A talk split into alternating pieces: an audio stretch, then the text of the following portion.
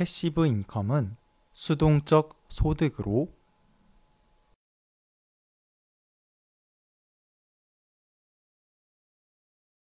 passive income은 수동적 소득으로 지금 직접 일을 하고 있지 않아도 나에게 생기는 소득을 의미한다.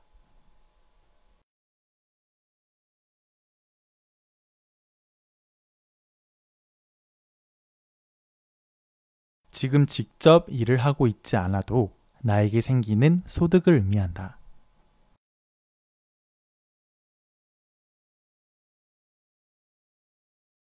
즉, 잠을 자면서도 다른 일을 하면서도 벌어들일 수 있는 부가적인 수익이다.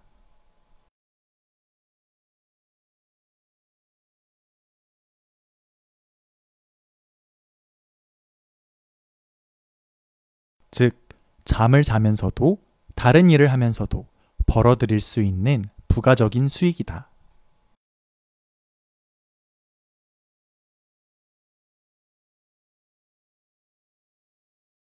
주식의 배당금과 유튜브와 블로그 등 온라인 플랫폼 활동 수익이 passive income에 해당한다.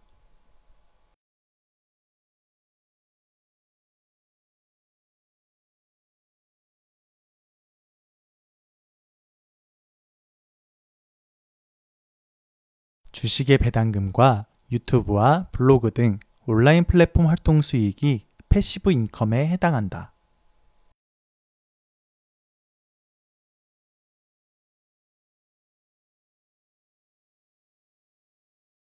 쉬워 보일 수 있으나 온라인을 통해 수동적 소득을 벌어들이려면 많은 노력이 필요하다.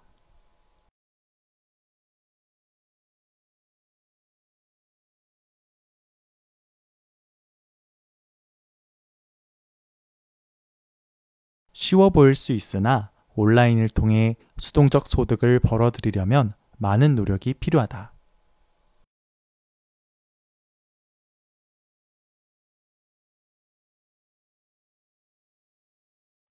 passive income은 수동적 소득으로 지금 직접 일을 하고 있지 않아도 나에게 생기는 소득을 의미한다. 즉, 잠을 자면서도 다른 일을 하면서도 벌어들일 수 있는 부가적인 수익이다. 주식의 배당금과 유튜브와 블로그 등 온라인 플랫폼 활동 수익이 passive income에 해당한다.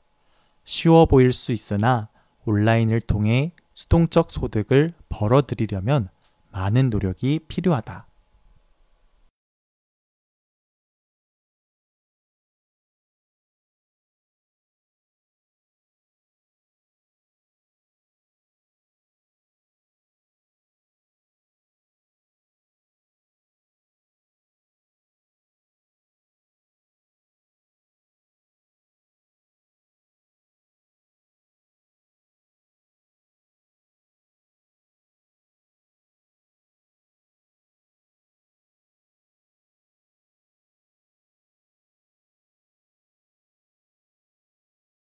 passive income은 수동적 소득으로 지금 직접 일을 하고 있지 않아도 나에게 생기는 소득을 의미한다.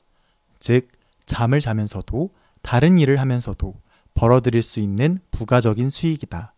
주식의 배당금과 유튜브와 블로그 등 온라인 플랫폼 활동 수익이 passive income에 해당한다. 쉬워 보일 수 있으나 온라인을 통해 수동적 소득을 벌어들이려면 많은 노력이 필요하다.